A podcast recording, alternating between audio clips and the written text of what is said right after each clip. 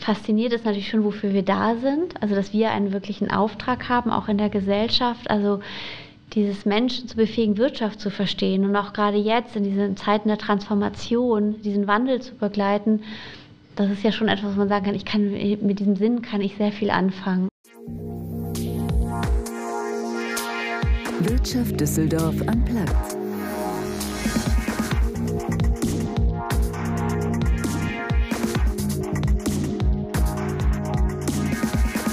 Liebe Zuhörerinnen und Zuhörer, wir, die iFishing GmbH, freuen uns sehr darüber, den heutigen Podcast präsentieren zu dürfen. Als am Rhein angesiedeltes IT-Systemhaus freuen wir uns, dass die regionale Wirtschaft durch Wirtschaft Düsseldorf Unplugged eine neue Stimme bekommen hat. Hallo Düsseldorf. Unser heutiger Gast hat gleich drei ungewöhnliche Hobbys auf einmal. Sie boxt, ist Mitglied beim FC St. Pauli und sie fährt leidenschaftlich gerne Oldtimer. Als Kind, da wollte sie eigentlich immer Nachrichtensprecherin werden, weil sie dachte, dass man da ja einfach nur 15 Minuten am Tag was vorlesen muss. Ja, daraus wurde nichts, aber was mit Medien, das hat sie trotzdem gemacht und wurde zu einer der Top-Managerinnen im deutschen Journalismus. Andrea Wassmuth führt seit einem Jahr die Geschäfte der Handelsblatt Media Group, Deutschlands führendem Verlagshaus für Wirtschaft und Finanzen. Die 49-Jährige hat nicht nur das Ziel, mit den beiden Marken Handelsblatt und Wirtschaftswoche ein größeres, jüngeres und weiblicheres Publikum zu erreichen, sondern auch gemeinsam mit den 900 Mitarbeitern der Mediengruppe einen Kulturwandel zu schaffen für mehr Eigenverantwortung, mehr Feedback und auch mehr Fehler, um gemeinsam zur besten Lösung zu kommen. Ich bin Maximilian Nowroth und freue mich sehr, dass ihr bei dieser Folge von Wirtschaft Düsseldorf Unplugged dabei seid, um eine der einflussreichsten Frauen unserer Stadt kennenzulernen. Ich habe Andrea gefragt, wie sie persönlich den Wandel vorantreibt, was ihren Führungsstil ausmacht und welches Feedback sie sich besonders zu Herzen nimmt. Sie hat mir dann erzählt, warum sie ihr eigenes Verhalten als Vorgesetzte im Laufe ihrer Karriere verändert hat, was sie von einer Frauenquote hält und wie sie zum Gendern steht. Außerdem erfahrt ihr natürlich einiges über den Wirtschaftsjournalismus der Zukunft. Ja, und am Ende, na klar, da gibt's noch einen persönlichen Lektüre-Tipp für den Sommer. Also, viel Vergnügen und eine gute Zeit mit Andrea Wassmuth. Liest du überhaupt noch gedrucktes? Ja, äh, vor allem am Wochenende fairerweise. Also ich habe immer noch diverse, also zum Beispiel die New Yorker abonniert oder auch Harvard Business Review. HB und Vivo habe ich natürlich auch zu Hause, ist klar, die Zeit, also schon doch, aber das eher am Wochenende als tagsüber. Ich nehme mir morgens immer ein Handelsblatt und die Vivo mit und gucke einmal kurz rein, aber schon eher digital. Auf deinem Facebook-Profilfoto trägst du ein pinkes St. Pauli-Shirt. Was verbindet dich mit diesem Verein? Ich finde, also erstmal liebe ich Fußball. Ich gehe wahnsinnig gern zum Fußball. Ich finde, es ist ein ganz toller Sport, weil es auch ein absolut barrierefreier Sport ist. Und der Verein steht für mich auch insbesondere für eine Haltung, für eine weltoffene Haltung. Deswegen liebe ich diesen Verein in der Kombination mit Fußball, auch wenn es zweite Liga ist, aber es ist einfach ein toller Sport und ein toller Verein. Eine deiner anderen großen Leidenschaften sind Oldtimer. Du fährst ja auch mit deinem Mann Peter ab und zu auf Rallyes. Wie sieht denn so euer Fuhrpark aus? Also ich fahre einen alten Käfer tatsächlich, ähm, auch tatsächlich jeden Tag. Jetzt hier nicht in Düsseldorf, da laufe ich zu Fuß oder fahre mit dem Fahrrad. Aber ich habe ansonsten Oldtimer, den ich sehr liebe. Ähm, wer noch Herbie kennt, ähm, der, der tollkühne Käfer, das ist quasi meiner. Mit dem so ein Film aus den 68ern, ne? Genau, das macht mich jetzt irgendwie alt bei meinen 29 Jahren. Aber nein, tatsächlich ist das ein tolles Auto und die Werbung ist ja bekannt. Er fährt und fährt und fährt und das macht er auch tatsächlich. Und ansonsten gibt es den einen oder anderen Oldtimer so aus den 60er, 70er Jahren, mit dem wir gerne fahren. Sehr schön. Ähm, bei welchem Hobby kannst du am besten abschalten? Beim Boxen, definitiv beim Boxen, weil Boxen ja tatsächlich auch Konzentration erfordert, viel Technik, ähm, sonst ähm, äh, landet im Zweifel der Schlag des Gegners an der falschen Stelle. Deswegen Boxen ist etwas, wo ich sehr gut abschalten kann und ich war jetzt am Wochenende Rennrad fahren, das hat tatsächlich auch recht gut geklappt. Ich brauche halt immer etwas, also ich kann mich nur entspannen, wenn ich etwas anderes tue. Also ich mhm. muss halt etwas tun. Ich bin nicht gut darin, am Strand zu liegen. Von daher, sowas äh, funktioniert gut bei mir. Steigst du manchmal mit deinem Mann in den Ring? Ja, definitiv. Ah, der ist einen Ticken größer als du. Ne? ja, so mal ähm, locker 30 Zentimeter. also es ist nicht so gerade eine Reichweite. Deswegen ist es ist mehr Training als tatsächlich ähm, Boxen. Aber sag mal so, ich habe den Vorteil, bin natürlich ähm, sag mal so, recht schnell und flink. Das, das hilft halt auch, kann gut ausweichen, aber klar, von der, von der Reichweite und von der Starkkraft ist es sicherlich nochmal ein Unterschied. Und hast du hier in Düsseldorf auch einen Boxclub? Ich habe jetzt angefangen, einen zu suchen, tatsächlich. Es war ganz lustig, weil ich gefragt habe, wo die Probetraining machen. Und die sagten direkt ähm, beim Zoo unter der, unterhalb der Handelsblatt Media Group und dachte, das weiß ich nicht, ob ich vor dem ganzen Haus mein Training absolvieren möchte. Darüber muss ich nochmal nachdenken. Aber ich würde es ganz gerne anfangen, weil ich den Sport wirklich sehr gerne Dafür könntest du dann direkt nach Feierabend zum Training Ja, genau. Laufen, das wäre der Vorteil, aber ich weiß nicht, ob das so gut kommt vor der Tür. Herzlich willkommen, Andrea Wassmuth, bei uns im Podcast bei Wirtschaft Düsseldorf Unplugged. Ich freue mich, hier zu sein.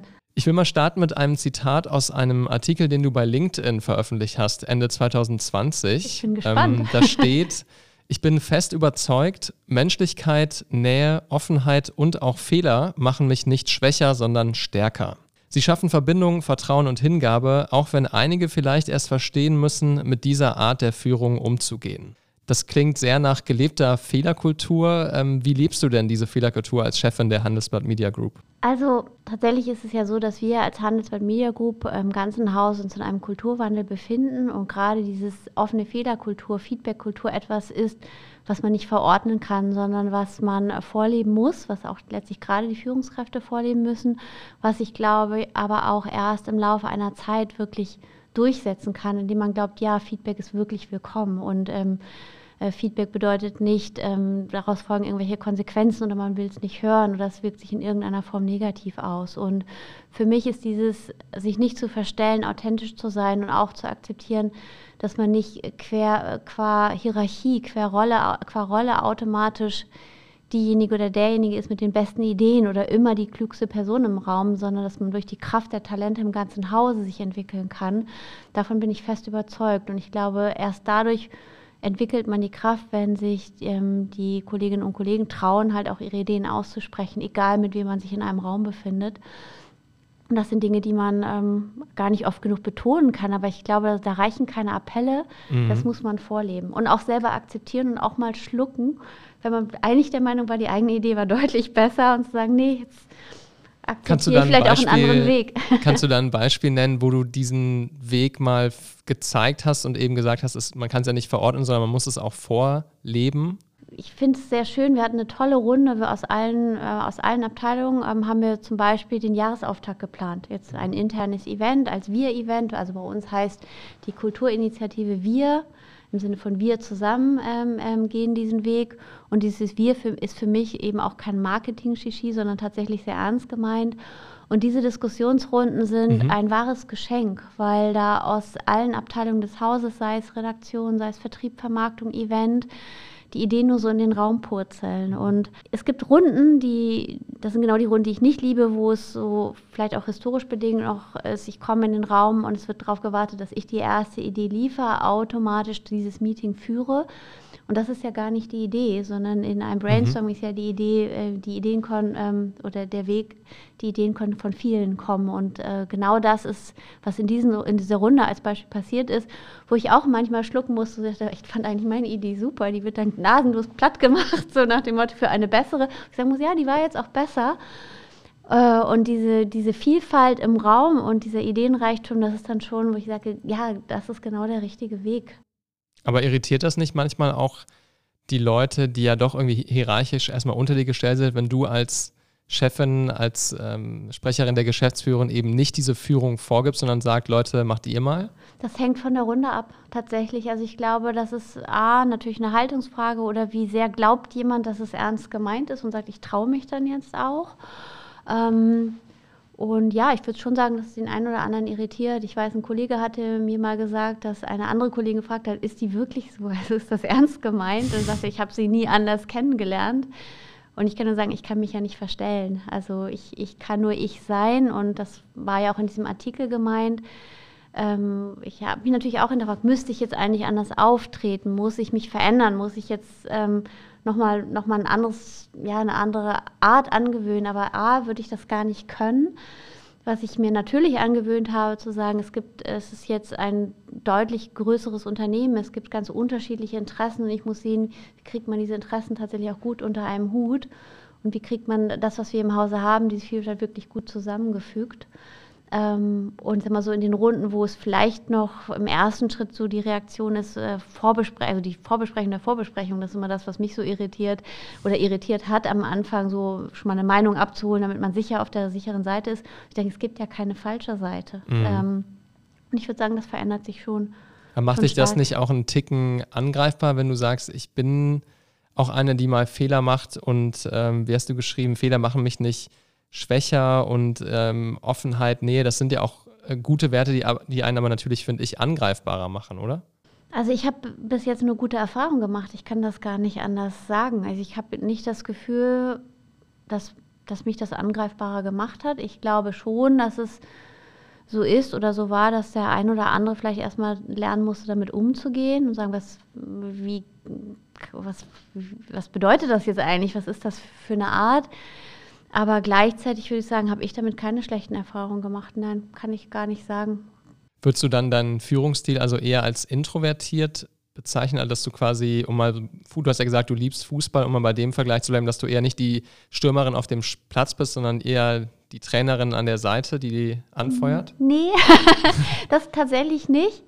Es, ist, es, hängt von den Runden ab. Also ich glaube, es, ist Runden, es gibt Runden, wo man sich äh, gut und gerne zurückhalten kann, weil vielleicht eine Kompetenz im Raum ist, die mehr Erfahrung hat zu bestimmten Themen, weil es ja nicht automatisch so ist, dass ich Expertise in jedem Bereich habe.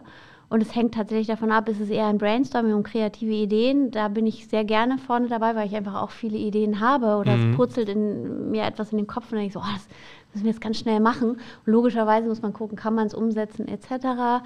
Deswegen ähm, hängt es eher davon ab, bei welchem Thema hat man mehr Expertise und bei Brainstorming oder bei, bei dem Thema kreative Ideen entwickeln, auch wenn es um Produkte geht, glaube ich, kann eigentlich fast jeder eine Idee haben plötzlich, weil ihm etwas auffällt im Alltag, da ist ein Problem, das könnten wir eigentlich lösen über uns, über unsere Produkte.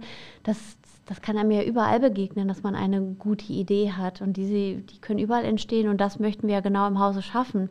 Diese Offenheit, äh, dass die Ideen ausgesprochen werden, dass die ankommen. Mhm. Und dann hängt es natürlich davon ab, ähm, letztlich auch diese Themen gut umzusetzen. Deswegen, ich würde nicht sagen, dass die Anforderung ist, muss jede Idee von mir oder von uns als äh, Geschäftsleitung kommen. Nein, das glaube ich nicht.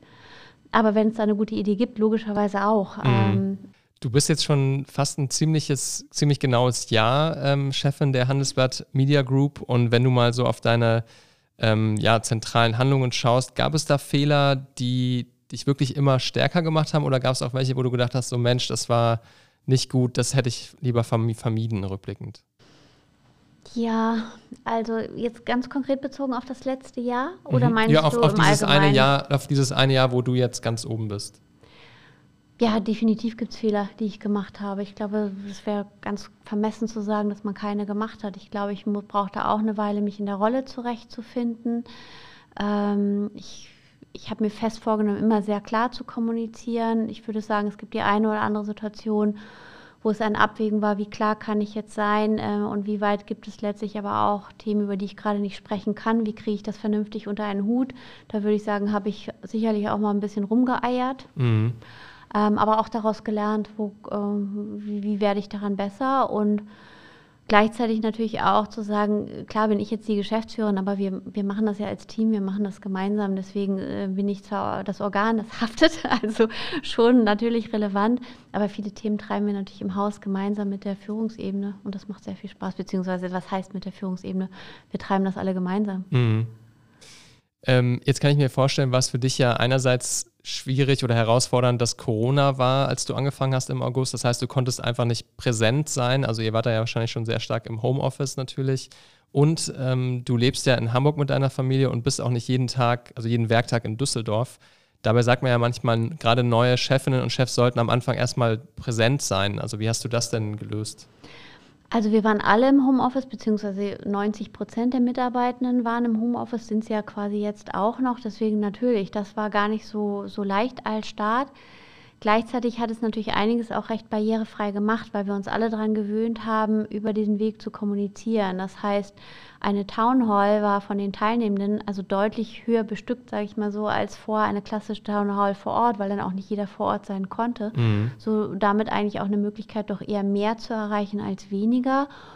Und ich habe mir natürlich auch Wege geschaffen, um im engen Austausch zu sein. Also ich hatte es ja eben kurz gesagt, es sind eigentlich deutlich mehr Meetings als jemals zuvor, weil natürlich auch viele Absprachen schnell persönlich laufen. Es ist so, dass ich jede Kollegin oder Kollege, der neu anfängt bei uns, persönlich kennenlerne, zwar virtuell über Teams, ähm, aber mir ist es halt wirklich wichtig, ähm, das Gesicht gesehen zu haben, wenn man sich dann mal wieder persönlich trifft, dass man auch weiß, wer diejenige oder derjenige ist, sodass wir und ich natürlich auch gleich die Möglichkeit habe, einmal zu sagen, was ist uns wirklich wichtig, also wofür stehen wir als Medienhaus, dass der Kern unseres Arbeiten Qualitätsjournalismus ist und gleichzeitig auch zu transportieren, dass dieses Thema Feedbackkultur, Offenheit, Klarheit und Mut, dass es Dinge sind, die wir auch wirklich im Hause haben wollen. Ich glaube, das geht gut, wenn man das gleich von Anfang an sagt und auch betont. Und ansonsten, ich würde sagen, ich war mehr vor Ort als alle anderen. Das kann man, glaube ich, so sagen. Ich war und auch jetzt bin immer drei bis vier Tage die Woche in Düsseldorf, ähm, ansonsten am Standort in Hamburg und bin eigentlich eher fast recht alleine da. Also wir sind im Schnitt so um die 100 vor Ort aktuell. Gut, jetzt per 30.06. so langsam werden es nach und nach wieder mehr. Ähm, und hatte natürlich dann doch die Gelegenheit, diejenigen, die da waren, zu treffen. Also ich habe die Gelegenheit genutzt, natürlich mit Abstandsregeln und etc. Und war in doch recht vielen Gesprächen und bin eigentlich immer schon über alle Kanäle gut erreichbar. Du hast ja gesagt, dass du auch für eine offene Feedback-Kultur stehst und dass dir Feedback sehr wichtig ist untereinander bei, bei den Leuten, die bei der Handelsblatt Media Group arbeiten. Hast du dir denn umgekehrt auch Feedback abgeholt oder tust du das regelmäßig, um dich zu überzeugen, wie deine neue Art der Führung ankommt? Ja, also wir haben tatsächlich auch angefangen mit 360 Grad Feedback. Im ersten Schritt haben wir damit begonnen, dass wir uns Feedback sozusagen, alle Führungskräfte haben sich Feedback von den Mitarbeitenden geholt. Also wir sind noch nicht bei dem komplett Durchholen im ganzen Haus, aber wir bereiten das jetzt vor über ein Tool weil ich glaube, das kann nur so funktionieren. Ich kann ja nicht Feedback einfordern und sagen, aber für mich keins. Das ja. jetzt eine aber du hast ja niemanden, der dir komplett gleichgestellt ist sozusagen. Also es ist ja nicht so einfach, dann jemanden zu haben, der einem wirklich ehrlich die Meinung sagt, oder? Also ich hatte schon das Gefühl, dass das Feedback sehr ehrlich war. Ähm, und das Feedback war ja sozusagen, man konnte antworten alle Peers, aber auch ähm, dementsprechend die, die Direct Reports haben wir um offenes Feedback gebeten. Das Feedback war anonym, also mhm. deswegen konnte natürlich auch jeder offenes Feedback geben. Und ich habe das Feedback danach mit den ähm, ähm, Kolleginnen und Kollegen geteilt und auch gesagt, okay, das war mir jetzt nicht bewusst. Also ein Feedback war, dass ich, ja klar, ich bin jetzt jemand, würde ich sagen, der recht schnell denkt und dass ich natürlich dann schnell auf den nächsten Punkt springe, weil in meinem Kopf ist es schon durch. Mhm. Im Zweifel hole ich dann nicht jeden richtig ab. Das war ein Feedback. Da haben die einen gesagt, das sehen sie nicht so, die anderen schon. Aber ich mhm. sage, okay, wie kann ich da besser werden? Kann ich, muss ich an manchen Stellen mehr Kontext geben, statt so, ich bin in meinem Kopf eigentlich schon fertig bei dem nächsten Punkt gelandet. Mhm. Das war ein Feedback und das habe ich mir zu Herzen genommen. Und bei der nächsten Runde werde ich sehen, ob ich es jetzt besser mache oder ob ich es noch nicht wirklich entwickelt habe. Ich gebe mir auf jeden Fall die Mühe, da besser ja. zu werden. Aber in Summe ich glaube schon, dass es ehrlich war, aber es war schon auch recht nettes Feedback. Von daher war das natürlich auch schön. Klar, ist natürlich angenehm getan, mhm. wenn es nettes Feedback oder positives Feedback ist. Ja, das ist ja, ist ja super erfreulich, zumal ähm, du ja schon vom Typ, von der Person her ganz anders bist als deine Vorgänger. Also erstmal, weil die ja, soweit ich die erlebt habe, alle männlich waren. Gabor Steingart, Frank Doppheide, Oliver Vogt, auch ein Ticken älter als du und ähm, durchaus, sage ich mal, extrovertierter und vielleicht sogar eine, also ein bisschen autoritär. Also jetzt gar nicht so, wie, wie, wie ich dich hier so wahrnehme und wie du dich selber beschreibst. Also ist das in dem Sinne auch eine Art positiver Kulturschock fürs Haus, dass du jetzt die Geschäftsführerin bist? Ich weiß nicht, ob es ein Kulturschock ist, das würde ich, glaube ich, gar nicht sagen. Ähm, ich denke, es passt zu dem, was wir sagen, wie wir sein wollen. Also wir haben ja klar, ähm, ähm, wir hatten vor ähm, gut einem Jahr, das ist schon ein bisschen länger her, vor anderthalb Jahren eine Kulturumfrage, wo eben auch die Punkte ganz klar angesprochen werden, die als kritisch gesehen werden, nämlich genau das Thema Feedbackkultur, äh, das äh, Thema ähm, ähm, Selbstverantwortung etc., Eigenverantwortung. Und genau in diesen Punkten haben wir angesetzt und ich denke, also ich würde mich nicht als introvertiert bezeichnen, das sicherlich nicht ich höre halt, ich stelle halt viele Fragen und höre erstmal zu, bevor ich selber äh, mit allen Themen komme. Ähm, aber ich denke, das passt ganz gut zu dem Thema, was letztlich kritisiert wurde und fördert, hoffe ich zumindest, also dafür müsste man sicherlich nicht unbedingt nur mich fragen, sondern natürlich auch die Mitarbeitenden befragen, fördert genau das, dass wir sagen, das ist ernst gemeint. Und bei dir persönlich in der Karriere ähm, war es ja so, dass du in deinem vorherigen Job natürlich auch schon ähm, Führungskraft warst bei Planet C, also bei einer Abteilung äh, der Handelsblatt Media Group. Da waren es, glaube ich, knapp 90 Leute, die zu der Abteilung gehört haben, wenn ich richtig informiert bin. Jetzt eben 900 Leute. Hast du für diesen Sprung an Führungsverantwortung dir irgendwie Unterstützung gesucht und gedacht, okay, das muss, jetzt muss ich nochmal Führung irgendwie neu lernen oder brauche einen Mentor oder wie bist du daran gegangen? Es ist ja eh nie so, dass man, ähm, dass man nur automatisch alle direkt führt. So ist es ja nicht. Mhm. Also es sind andere Aufgaben, andere Themen dazu gekommen. Das ist absolut richtig. Und das sagte ich ja, dieses große Ganze im Blick haben, wo wollen wir eigentlich hin? Diese Guideline, das ist natürlich, was einen umtreibt. Das trieb einen, mich aber auch schon, mich und Christian Sellmann bei der Solutions auch schon genauso um. Es treibt uns jetzt alle genauso um für die Handelsblatt Media Group. Aber es ist natürlich so, dass ich mich ähm, austausche ähm, mit, mit unterschiedlichen anderen Führungskräften, auch extern ähm, und, und auch über Situationen spreche, wie haben die es gehandelt etc. Mhm. Und ich finde, das ist hilfreich, was ja gut ist, auch mal Situationen zu spiegeln. Ähm, ist ja nicht so, dass ich die Einzige bin, die, die auf alle Fragen die richtige Antwort hat, sondern auch dazulernen und auch permanent dazulerne. Ja. Wäre ja auch schlimm, wenn das vorbei wäre. Und man liest natürlich viel. Ich lese ja auch viel über äh, viel Führungsliteratur, schaue mir andere Modelle in anderen Häusern an und gucke, was passt für uns und was geht für uns nicht. Also dieses Thema Feedback-Kultur ist ja ein Thema, was als Beispiel bei Netflix extrem gelebt wird. Nun ist ein amerikanisch geprägtes Unternehmen, funktioniert sicherlich nochmal anders. Aber ich fand schon sehr beeindruckend, wie viel Innovationskraft durch dieses Thema Feedback-Kultur, durch alle Ideen aus dem ganzen Haus, diese Kraft der Innovation aus dem Hause, das zu leben, dass wir davon definitiv etwas lernen können. Und ich glaube, so ist es eher, dass man aus unterschiedlichen Unternehmen, von unterschiedlichen Persönlichkeiten tatsächlich viel lernen kann. Oder wir hatten letztens eine sehr schöne Inner Circle Runde. Das sind immer so Chat and Rules. Man spricht nicht drüber, sondern wir tauschen uns offen aus mhm. mit unterschiedlichen äh, weiblichen Führungskräften äh, von äh, Unternehmen, Vorständinnen. Und das war ein toller Austausch, auch Situationen, wo man sagt, finde ich spannend dass es dort ähnlich empfunden wird, auch vor ähnlichen Situationen oder in ähnlichen Situationen zu sein. Ich glaube, es wäre vermessen zu sagen, man kann alles und weiß alles. Ist dein Mann da vielleicht auch eine persönliche Unterstützung, weil er hat ja auch sehr viel Führungserfahrung als ehemaliger Chef von Vattenfall Deutschland? Definitiv. Also wir tauschen uns natürlich auch aus. Wir haben nicht auf jedes Thema die gleiche Sichtweise, das nicht. Ähm, sondern wir haben sicherlich einen unterschiedlichen Führungsstil, aber mir hilft es auf jeden Fall, das auch zu spiegeln. Hätte er auch so einen LinkedIn-Artikel geschrieben wie du? ich glaube nicht. ähm, aber ich würde auch sagen, wie gesagt, das sind wir, glaube ich, beide. Wir sagen, es ist lebenslanges Lernen und auch die, seine Führung hat sich auch im Laufe der Zeit natürlich weiterentwickelt, verändert. Das ist, ist bei mir auch so. Wie würdest du rückblickend sagen, hat sich dein Führungsstil verändert, vielleicht auch an konkreten Beispielen festgemacht? Also es ist, ah, es ist deutlich reflektierter. Also ich überlege viel, viel mehr über Führungssituationen nach, auch wie ich Führungssituationen löse. Und ich würde schon sagen, dass ich in den 90ern, oh Gott, das macht mich alt. so, also dass ich damals zumindest direktiver war, als ich jetzt, als ich es jetzt bin.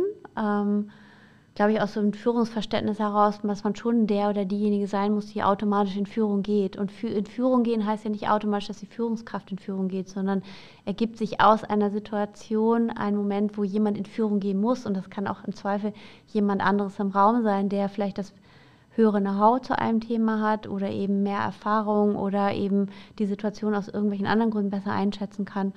Und dieses zu reflektieren, ähm, auch Situationen zu reflektieren, einfach auch durch viel Literatur oder auch durch viel zu schauen, wie machen es andere Unternehmen, welche Praxisbeispiele gibt es. Ich glaube nicht, dass ich mich früher damit so stark beschäftigt habe, dass ich so viel darüber gelesen habe und so gelernt habe. Ich bin fairerweise einfach in die Führungsposition im Laufe der Zeit immer weiter gekommen Sicherlich auch, weil die Units recht erfolgreich waren und sich dadurch immer der nächste Schritt ergeben hat und für mich sich auch der nächste Schritt immer meistens dadurch ergeben hat, dass ich gesagt was kommt jetzt? Mir, also wenn, wann wird mir langweilig und wann, wann kommt so irgendwie das nächste? Das nächste, damit meine ich nicht immer nur Karriere, sondern inhaltlich. Also wann bekomme ich die nächsten Gedankenfutter? Was macht für dich eine gute Führungskraft aus? Eine Führungskraft, eine gute, macht für mich definitiv aus, jemand, der gut zuhören kann, der sehr, äh, der oder die sehr äh, authentisch ist, transparent äh, in, in dem Vorleben der jeweiligen Themen oh, und jemand, der natürlich Feedback zulässt, offen ist, klar ist, authentisch ist, das gehört absolut zur Führung dazu oh, und definitiv äh, Verantwortung überträgt, also zulässt. Selbstverantwortung kann man ja nur schaffen, wenn man eben auch zulässt, dass jemand selbstverantwortlich handelt und im Zweifel auch damit umgehen kann, wenn vielleicht eine Idee oder etwas umgesetzt wird, was sie anders machen würde. Also zu akzeptieren, nicht immer der oder diejenige sein, die alles entscheidet, sondern eben da genau Freiraum zu geben. Eine spannende Sache, die du auch eingeführt hast ähm, in der Verlagsgruppe, ist eine Diversity-Initiative, die heißt The Shift. Kannst du da ein bisschen drüber erzählen, was ist das und was sind da deine Motive gewesen? Also das ist ja tatsächlich übergreifend über sämtliche Medienmarken. Und der Ansatz, der uns da getrieben hat, ist, was können wir eigentlich dazu beitragen zum Thema Diversity? Für uns ist Vielfalt definitiv ein Erfolgsfaktor. Ähm, und das passt ja auch gut zu unseren Medienmarken. Wir sind Wirtschaftsmarken. Also wenn wir das nicht mit Erfolgsfaktor verbinden, was dann? Es gibt genug Studien, die das äh, belegen dass das ähm, ein relevanter Punkt ist. Und wir haben gesagt, was können wir eigentlich dazu beitragen, um Diversity wirklich nach außen zu tragen. Und das ist das, was wir gut beitragen können. Wir können es gut nach außen tragen und wir können die Plattform bieten zum Vernetzen weil ähm, Diversity ähm, in, in der Wirtschaft zu verankern, wird natürlich insbesondere dadurch funktionieren, dass es nicht nur so in der Ecke ist, das ist es ja inzwischen schon lange nicht mehr, weil in der Ecke ist es nur ein Thema von Fairness oder Gleichberechtigung, so da wird es anerkannt als ein Thema, das ist eigentlich eine Grundvoraussetzung, um mit dem Unternehmen langfristig erfolgreich zu sein. Und was da definitiv hilft, ist natürlich ein großer Austausch zwischen den jeweiligen Unternehmen. Was heißt Diversity, also Vielfalt auf Deutsch konkret für dich? Also Vielfalt ist für mich ähm, im Grunde die unterschiedlichen ähm, Hintergründe, sei es ähm, ähm, ähm Herkunft, sei es Geschlecht, sei es ähm, sei es Bildung, sei es Alter tatsächlich zusammenzubringen und aus dieser Vielfalt der Unterschiedlichkeit tatsächlich eine, eine gemeinsame Kraft zu entwickeln. Deswegen, ähm, Unternehmen beschäftigen sich natürlich sehr stark mit dem Thema Gender, weil das natürlich so den ersten großen Effekt hat und weil es natürlich einfach 50 Prozent der Bevölkerung betrifft. Aber auch gerade das Thema Altersvielfalt ist ein Punkt. Also was können Jüngere von Älteren lernen? Wie, wie kann man die gemischten Teams zusammenstellen? Es ist nachweisbar, dass gemischte Teams besser zusammenarbeiten. Und gleichzeitig haben wir es natürlich auch genutzt, uns im Hause damit zu beschäftigen. Also wir haben das erstmal uns überhaupt die Daten angeschaut, äh, wie viel ähm, Frauen, Männer beschäftigen wir, wie ist eigentlich der Altersdurchschnitt bei uns im Hause. Fairerweise ist es wirklich sehr, sehr gut verteilt, ohne dass wir überhaupt was, etwas dafür getan haben. Auch im Hinblick auf Frauen, Männer. Wir haben 54 Prozent Frauen bei der Handelsblatt Media Auch in Führungsebenen? Führungsebenen gibt es doch definitiv einen Gap zu den 54 Prozent. Ja. Aber da sind wir immerhin bei 37 Prozent. Also ich sage mal so im Vergleich zur Wirtschaft gar nicht mal so schlecht. Mhm. Und das ist natürlich ein Punkt auch beim Recruiting, ganz klar darauf zu schauen, äh, wie äh, können wir die Teams aufstellen, wie vielfältig sind die. Und da ist nicht gemeint zu sagen, es muss jetzt auf Teufel komm raus äh, eine Frau werden oder es muss auf Teufel komm raus jemand mit Migrationshintergrund werden. Also es geht logischerweise auch um Qualifikation, das ist ganz klar aber im Zweifel auch nochmal eine, vielleicht auch nochmal eine Woche länger zu suchen und zu schauen, zu sagen, will ich wirklich ein rein männliches Team oder will ich ein reines Team, was gleichhaltig ist mit einem ähnlichen Background, kriege ich dann eigentlich die Vielfalt der Ideen vernünftig hin, beschäftigt uns natürlich auch beim Recruiting. Aber würdest du das dann so weit denken, dass du auch für eine Quote bist, also dass du zum Beispiel in einer idealen Welt eines Tages eine Chefredaktion, nehmen wir mal das Handelsblatt 50-50 mit Frauen und Männern besetzen möchtest? Also mal so, das ist ja nicht nur eine Entscheidung, die ich logischerweise alleine treffe, sondern es geht ja auch darum, finden wir die richtigen Leute. Und Sebastian hat es in einem anderen Podcast gesagt, ist es definitiv gar nicht so leicht, Wirtschaftsredakteurin zu finden. Also man muss ja ein bisschen schauen, welche Rahmenbedingungen können wir schaffen. Und zum Thema Quote jetzt generell Hinblick auf die Wirtschaft hat sich da meine Einstellung auch ein bisschen verändert. Ich hätte sonst mhm. immer gesagt, nein, ich bin absolut dagegen. Also hätte ich noch vor zwei, drei Jahren gesagt, ich sogar auch noch vor anderthalb Jahren. Und jetzt ist ja immer die Frage, ähm, kriegt man es sonst wirklich vernünftig durchgeholt? Bedarf es das nicht wirklich, um, um das auch wirklich zu verändern? Weil wer hat sonst halt auch den Wunsch, es zu verändern? Wie kriegt man es durchgeholt? Und da hat sich meine Meinung zur Quote ein bisschen verändert, als sie damals tatsächlich war. Ich also du bist jetzt eher pro Quote? Ich bin jetzt eher pro Quote, mhm. bin aber fairerweise, habe auch mal wieder meine Momente, wo ich hin und her gerissen bin, mhm. aber tendiere jetzt definitiv eher zur Quote, weil ich glaube, sonst wird es einfach zu lange dauern. Ah, die, du könntest ja zumindest anstoßen, die bei der Handelsblatt Media Group einzuführen, oder? Ja, also wenn ich mir anschaue, ähm, ich würde sagen, bei uns klappt es tatsächlich so ganz gut. Also ich sage mal so, wenn der Ansatz äh, war ja eigentlich mal auf Freiwilligkeit mhm. zu setzen. Und ich würde sagen, dadurch, dass wir das wollen, dass wir einfach auch diese Vielfalt wollen, also damit meine ich wir in der Führung diese Vielfalt wollen, würde ich sagen, dass wir da auf einem guten Weg sind. Also das ist sicherlich mitbekommen. Kirsten ist neu in der Chefredaktion, äh, Charlotte beginnt im Oktober, also da ist schon viel Bewegung drin. Und wir schaffen das fairerweise, sind da auf einem guten Weg, ohne eine Quote einführen zu ja. müssen. Und da letztlich ist es ja so, es funktioniert dann, wenn die Haltung dahinter steht, dass wir das wollen und wir wollen das. Wir wollen diese Veränderung und sind deswegen, glaube ich, auf einem guten Wege und müssen es daher nicht tun. Ob das, das, das wird nicht überall der Fall sein. Und sicherlich ist es auch nicht in jeder Branche leicht. Also ich denke, manchmal bedarf es einfach vielleicht aber auch ein bisschen länger zu suchen. Wie stehst du zum Gendern in der Sprache? Also du siehst ja, dass ich mir beim Sprechen auch die ganze Zeit immer, immer darauf achte. Ja, du hast jetzt noch keinen Innen hinten dran gehängt oder diesen sogenannten Glottisschlag, also das, diese, diese Pause gesetzt. Und du hast einmal, glaube ich, Beschäftigte gesagt oder Mitarbeitende. Das also ich, ich achte schon drauf, dass ja. ich Mitarbeitende sage und ich auch Kolleginnen ja. und Kollegen sage. Also ich achte auf das Thema Gendern schon. Ähm, aber wir haben es, ähm, also wir haben jetzt im Hause gesagt, wir, wir schreiben KollegInnen, also mhm. ähm, für die externe Kommunikation, auch für die interne Kommunikation. Mit Genderstern oder? Nee, mit Doppelpunkt ah, ja. Für, für das Thema Lesbarkeit. Für, ähm, für Alexa und Co. ist das ja ein Punkt, obwohl ich jetzt auch schon wieder gehört habe, dass es nicht immer funktioniert. ähm, aber wir haben es jetzt, wir haben es nicht in den Redaktionen in der Form umgesetzt, sondern mhm. da entscheidet die Redaktion, wie sie es machen. Ich bin auch nicht so ein Freund davon, alles immer so vorzugeben, weil das würde für mich immer für dieses Thema alles verregeln wir mhm. sprechen und zu sagen, wie finden wir eigentlich tatsächlich einen guten Weg. Aber es war auch eine Diskussion, wir haben gesagt, wir machen das jetzt so, weil wir auch viele Leserinnen und Leser haben, die gesagt haben, oder eben auch Kundinnen und Kunden, die gesagt haben, finden sie nicht gut, dass wir mhm. nicht gendern und jetzt haben wir es halt so verallgemeinert. Und das funktioniert gut. Aber es ist definitiv nicht so, wenn jemand das einmal nicht schreibt, dass wir dann eine böse Mail bekommen, oh Gott, warum hast du jetzt falsch ja. geschrieben? Also so machen wir es. Ja, interessant ist ja, du, du hast viel über Vielfalt innerhalb der Mitarbeiterinnen und Mitarbeiter geredet. Die andere Frage ist ja, wie, wie, wie vielfältig ist euer Zielpublikum? Also nehmen wir mal an die Kernleserschaft von Handelsblatt und Wirtschaftswoche online, wie gedruckt. Ähm, da weiß ich noch aus meinen früheren Handelsblatt-Zeiten, dass man sich den klassischen Handelsblatt-Abonnenten so vorstellen muss, irgendwie Ende 40, Gehalt um die 100.000 Euro, weiß, männlich und so Management aufwärts. Ist das immer noch so relativ wirtschaftsklassisch oder ändert sich da was? Es ändert sich langsam etwas. Also der Großteil äh, der Lesenden ist definitiv immer noch männlich, aber man merkt schon, die, so, äh, die Anzahl Frauen steigt insbesondere bei der Wirtschaftswoche. Mhm. Aber auch beim Handelsblatt tut sich etwas. Und das tut sich natürlich auch etwas dadurch, dass wir schon auch darauf achten. Also wir achten auch darauf, also ähm, wir achten schon darauf bei der Bildauswahl, wir achten bei unterschiedlichen Themen zu sagen, hey, das ist kein Wirtschaftsmedium für Männer, das ist ein Wirtschaftsmedium für Wirtschaftsentscheiderinnen. Also mhm. von daher mhm. gibt es die Regel nicht, aber ähm, das ist sicherlich historisch bedingt, aber es wird sich im Laufe der Zeit, und es tut es auch jetzt schon, ändert sich das nach und nach. Aber es ist Schritt für Schritt. Fairerweise ist es ja auch so, dass aktuell natürlich in den entscheidenden Positionen der, der Männeranteil auch noch höher ist. Mhm. Also es wäre jetzt ja komisch, wenn der Frauenanteil bei uns höher wäre als der Männeranteil, ja. gleichzeitig in der Wirtschaft sich ein anderes Bild äh, darstellt. Aber ist es dann schon so, wenn du feststellst, du hast eine Vivo in der Hand äh, oder ein Handelsblatt, da sind nur Männer abgebildet, dass du dann auch mal zumindest äh, diese, diese Informationen weitergibst und dich wunderst lautstark? Wenn das oder? so wäre, würde ich das tun, aber das ist gar nicht mehr, das ist schon lange nicht mehr der Fall. Ja. Das ist tatsächlich schon lange nicht mehr der Fall.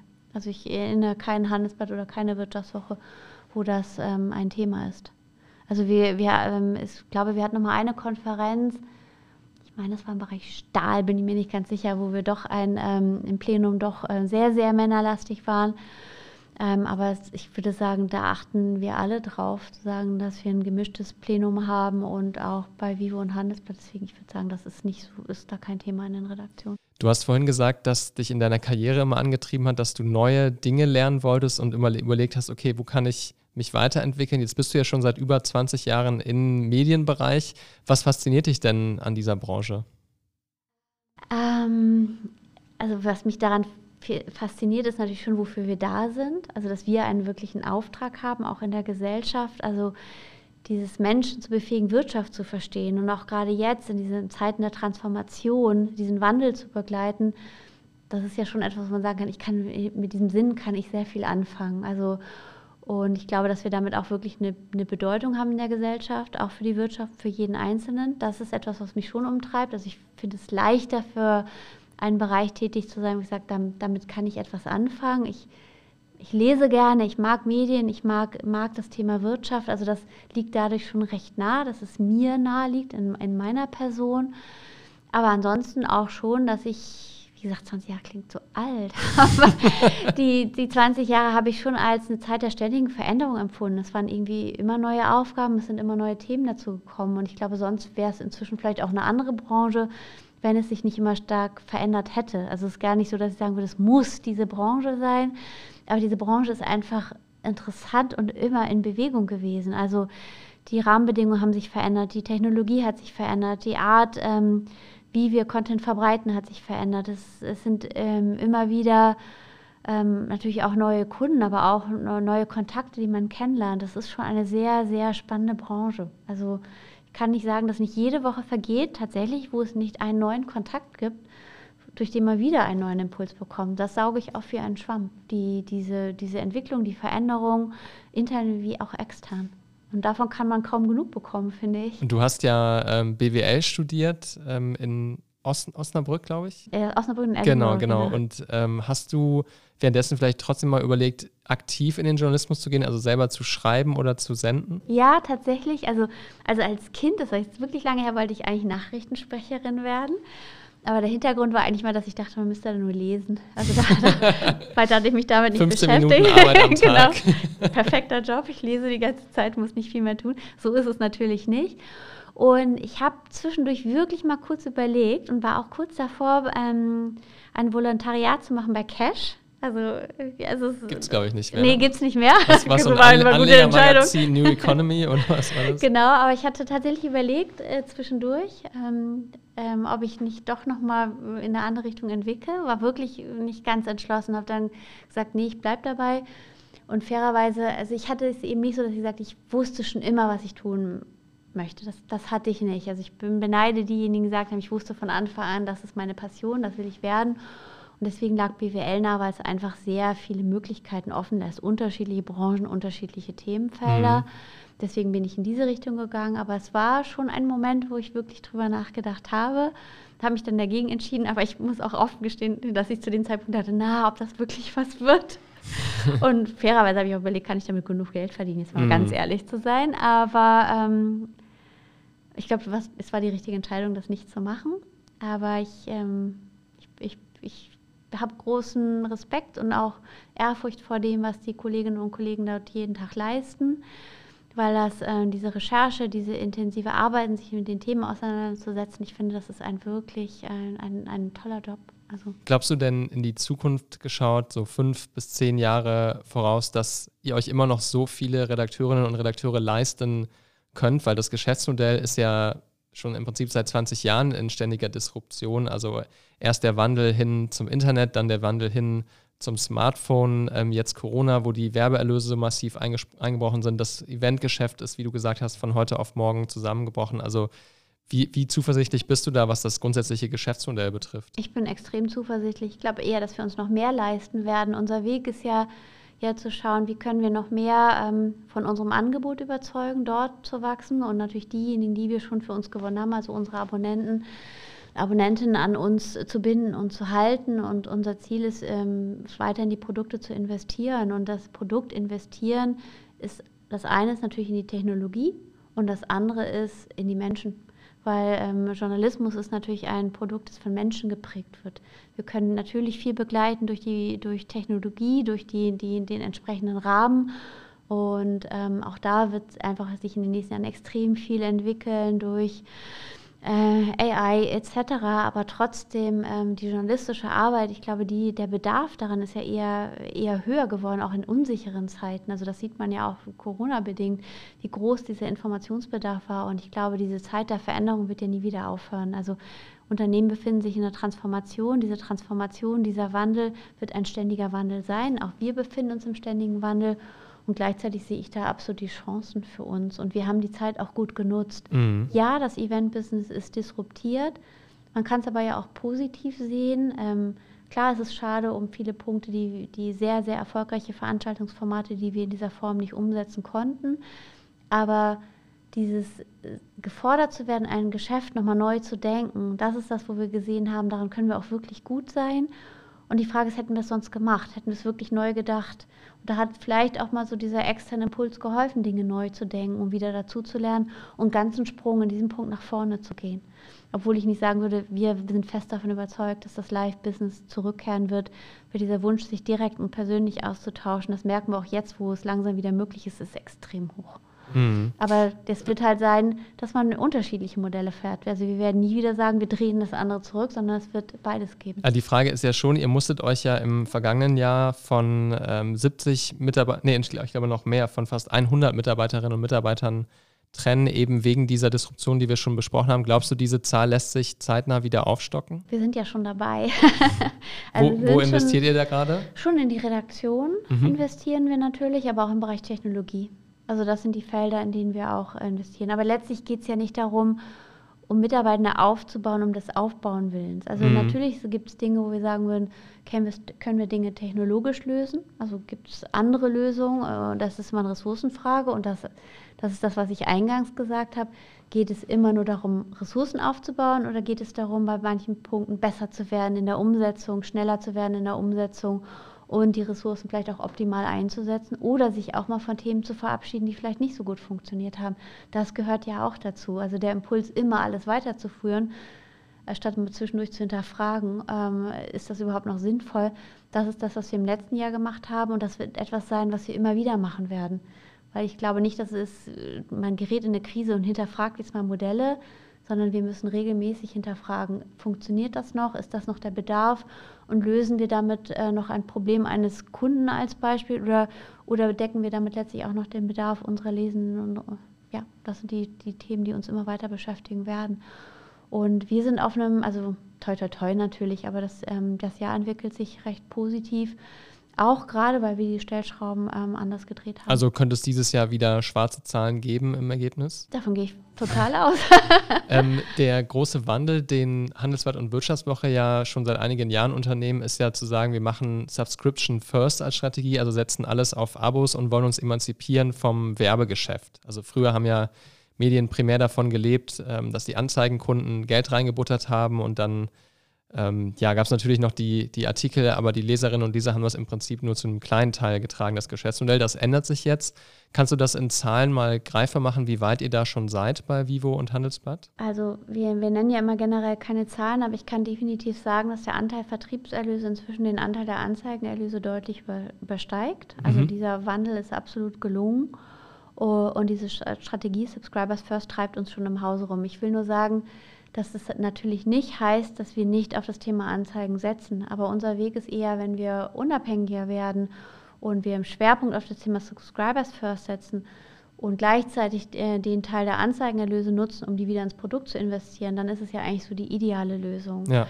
Gleichzeitig, ähm, wo wir sehr erfolgreich sind, in dem ganzen Bereich Kundenlösung, ähm, Solutions als ja eine Tochtergesellschaft. Was für Lösungen sind das dann genau? Das sind im Schwerpunkt natürlich Kommunikationslösungen. Also welche Themen treibt ein Kunde um? Es kann rund um das Thema CEO-Positionierung gehen. Es kann aber auch Themen sein wie Transformation oder auch ein Produktlaunch oder auch ähm, die Lösung eines Problems wiederum für deren Kunden. Und das intelligent zu verknüpfen mit dem, was können wir eigentlich im Hause bieten, über Anzeigenformate, aber vielleicht auch über Eventformate, die wir dann explizit äh, für den Kunden produzieren. Das ist logischerweise getrennt, äh, unabhängig von der Redaktion. Das ist ganz klar. Das ist das, was für uns immer über allem steht, Unabhängigkeit der Redaktion.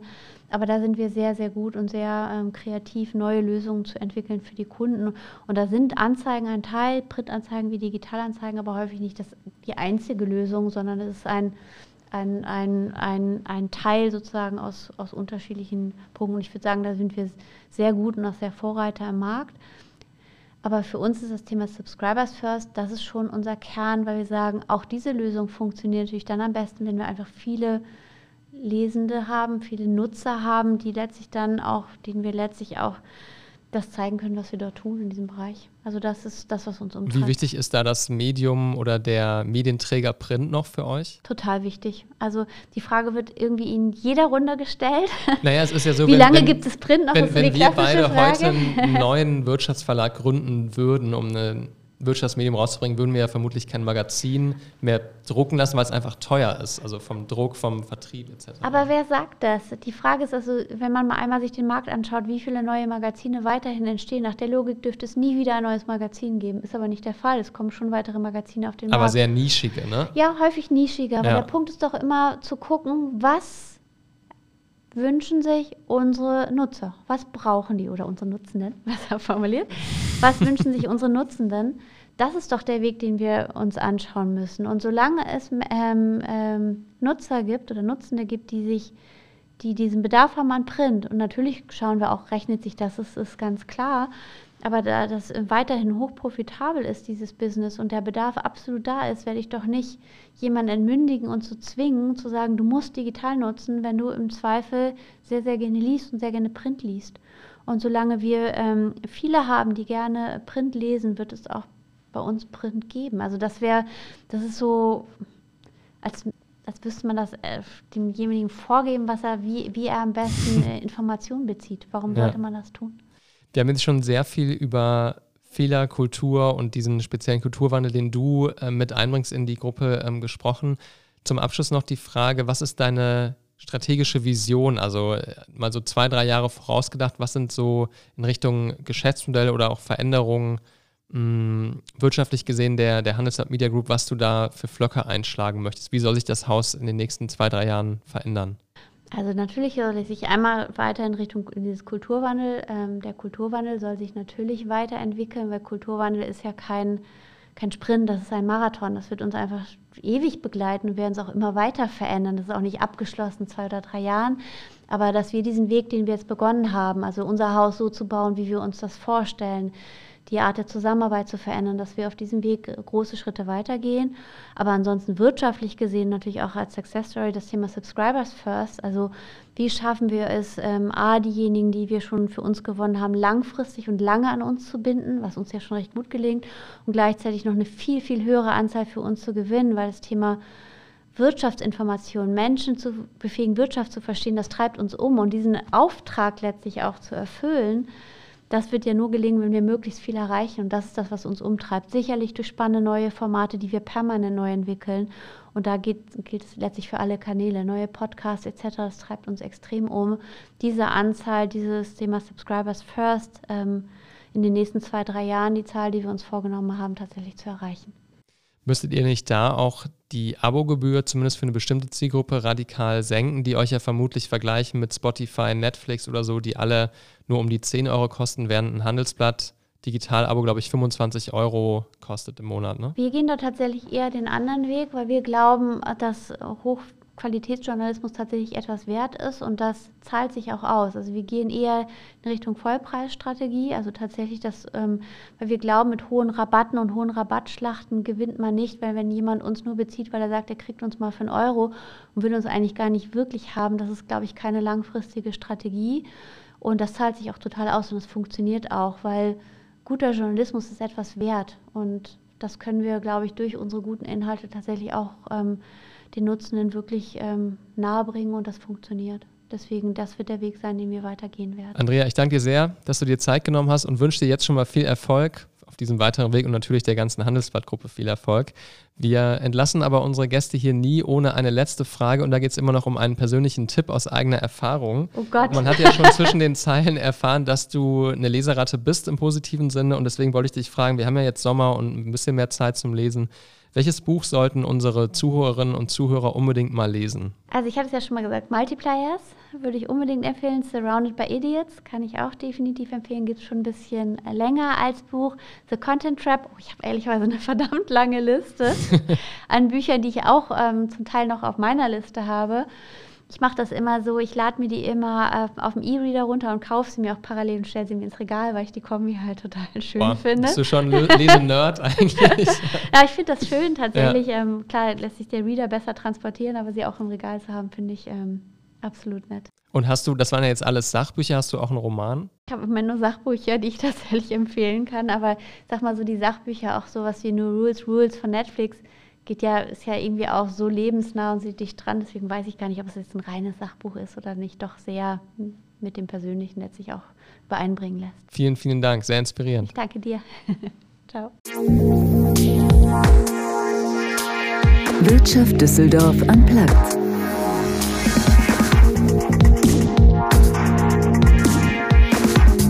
Ja, liebe Leute, das war Wirtschaft Düsseldorf Unplugged für heute.